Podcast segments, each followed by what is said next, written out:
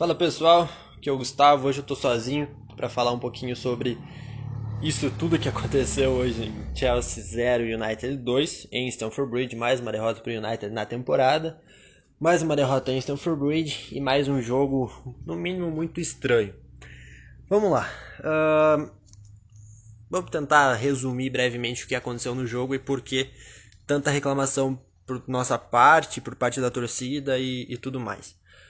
Chelsea perdeu por 2 a 0 uh, ah, No primeiro tempo, o Maguire, zagueiro do, do United, agrediu de, sem bola, fora do campo, o Batshuayi não tomou cartão.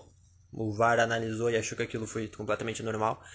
Sendo que se a gente considerar que, agora, pouco tempo atrás, no último Chelsea Tottenham, o Som fez a mesma coisa com o Rudiger, talvez até com menos intensidade de, com o Rudiger, e foi expulso.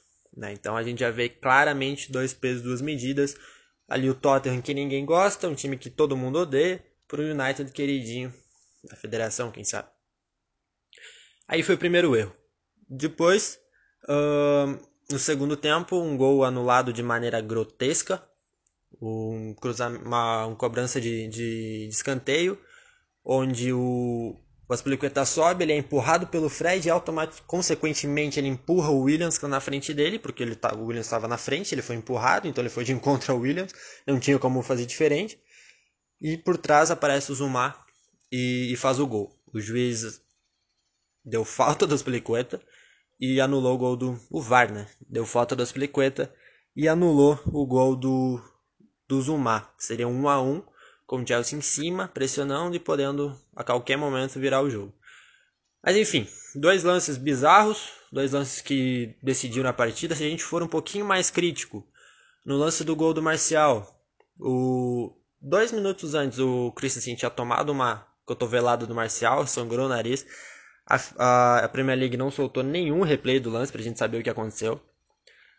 Christensen foi, fez o curativo, voltou totalmente desnorteado na disputa de bola pelota, acabou perdendo e o, e o abriu o placar. Não foi pouca coisa, até porque o Christensen não voltou para o segundo tempo. Ele não voltou porque ele falhou, ele voltou, não voltou porque claramente ele não tinha condições. Né? Além disso, Kanté saiu machucado com 10 minutos de jogo e aí a gente tem que entrar naquela, naquele velho assunto de, do, departamento, do departamento médico do Chelsea. Mais uma vez, mais um jogador lesionado, com pouquíssimo tempo em campo. Pode ser que tenha a ver com o DM? Pode. Pode ser que seja um acaso, um, uma infeliz coincidência? Pode ser também. A gente não vai saber. Vai depender do que aconteceu com o Kanté e do posicionamento do, do clube em relação à, à lesão. Mas assim, o Chelsea está sem, já estava sem Abraham, Pulisic, Hudson Odoi, Loftus-Cheek e agora está sem o Kanté. São cinco jogadores importantíssimos. Loftus-Cheek, para mim, como eu já falei algumas vezes, para mim é o meio campo mais completo que o Chelsea tem. Com ele, o Chelsea não estaria sofrendo como está.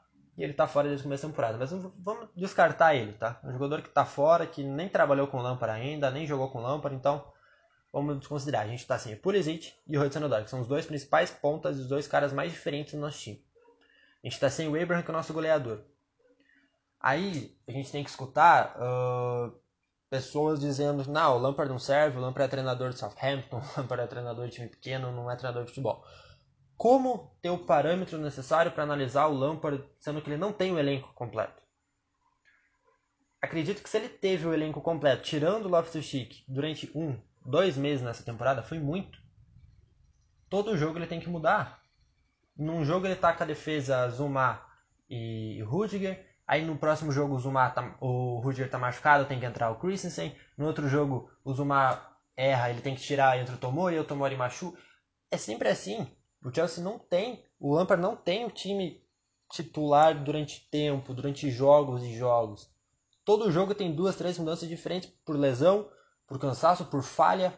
Não dá, entende? Não dá para você uh, criticar um treinador e dizer que ele não presta no que ele não tem o grupo para trabalhar né?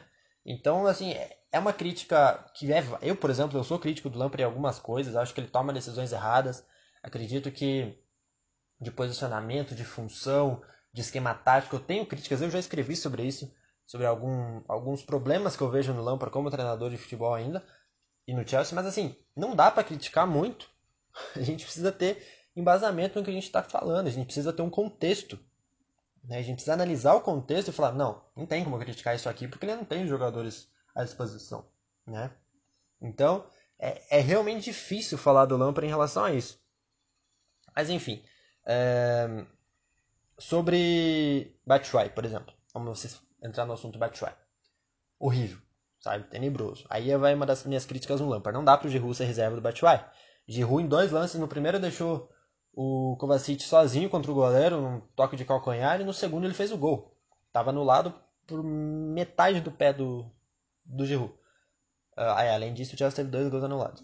É, um, o último, obviamente, em posição irregular. Mas assim, uh, ele é muito mais jogador que o Batshuayi. Não dá pra você fechar os olhos e menosprezar um jogador que foi artilheiro do último Europa League. Ah, mas era Europa League, campeonato fraco. Tá, mas você comemorou aquele título. Se você comemorou aquele título, você não pode menosprezar o Giroud. Que ele foi o principal responsável por aquele título. Não foi o Jorginho, não foi o Kanté, não foi o Hazard. Foi o Giroud. O cara que meteu mais de 10 gols no campeonato de tiro curto. E ele é muito mais jogador que o Batshuayi. Batshuayi não, não serve, não dá. O, o, Batshuayi em campo faz a gente gostar do Pedro.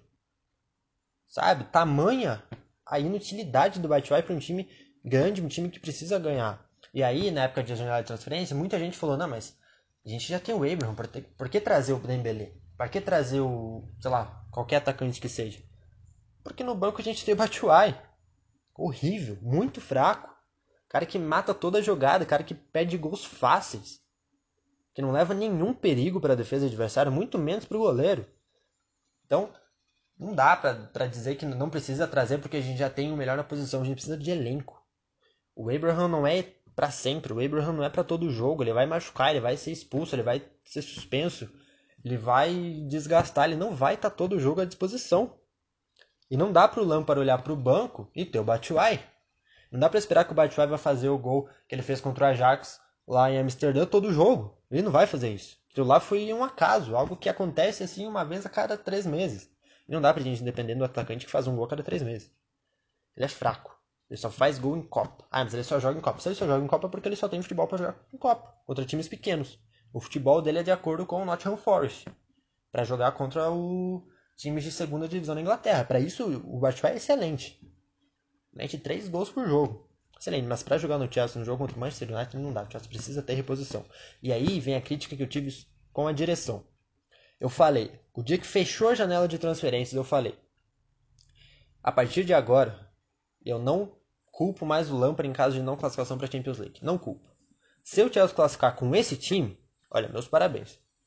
O Lampard tem que, tem que ser valorizado porque precisa tirar muito desse time para conseguir classificar. Principalmente porque o Tottenham vem atrás e o Tottenham é muito mais time do que o Chelsea. Do que esse Chelsea atual. É, tudo vai depender agora da próxima rodada. Mas eu não culpo mais o Lampard. Classificou, maravilha, excelente, muito acima do esperado. Não classificou, ok. A direção achou que esse elenco tá ok. E, e tá bom, porque o Lampard claramente queria reforços. O Lampard esperava um atacante, o Lampard esperava um zagueiro. Não veio. A direção falou, não, a gente vai com o que tem aí e fechou. Ok. Só que daí a crítica ela não pode ser em cima do Lampard. Na minha visão, visão do Gustavo. A, Lampard, a crítica em cima do Lampard ela não pode mais existir em caso de não classificação. Óbvio que a gente fica irritado, óbvio que o Lampard tem falhas, mas ele pediu nomes, ele pediu contratações e a direção não foi buscar. Se a direção não foi buscar, a culpa já não é mais do treinador. Tá? Então eu acho que é basicamente isso que eu queria falar. Uh, falhas da, da arbitragem, falhas individuais do Chelsea, uh, falhas do Lampard também, porque Giroud ser opção para o Batshuayi é inacreditável, é bizarro. Mas foi um jogo muito estranho, um jogo onde o Chelsea foi claramente prejudicado. Há muito tempo eu não via isso. Muito tempo eu não via um time ser tão prejudicado como o Chelsea foi. E são três pontos a menos, seis pontos perdidos contra o United. E agora tem que, tem que juntar os cacos, tem que tentar vencer o Tottenham e, e principalmente, mesmo que perca para o Tottenham, tem que voltar a vencer time pequeno, tem que voltar a vencer em Stamford Bridge, tem que voltar a buscar pontos fora de casa. Não dá para ficar 3, 4 jogos sem vencer duas, três vezes dentro de uma Premier League, não dá, perde muito ponto, já poderia estar muito mais tranquilo no G4 e agora pode ser ultrapassado pelo Tottenham já na próxima rodada. Então, tem que abrir o olho e, e é isso. 10 minutinhos. Acredito que deu para falar bastante coisa, resumir, dar muita opinião sobre o jogo. A gente se vê em breve aqui no Blues of Stanford. Abraço.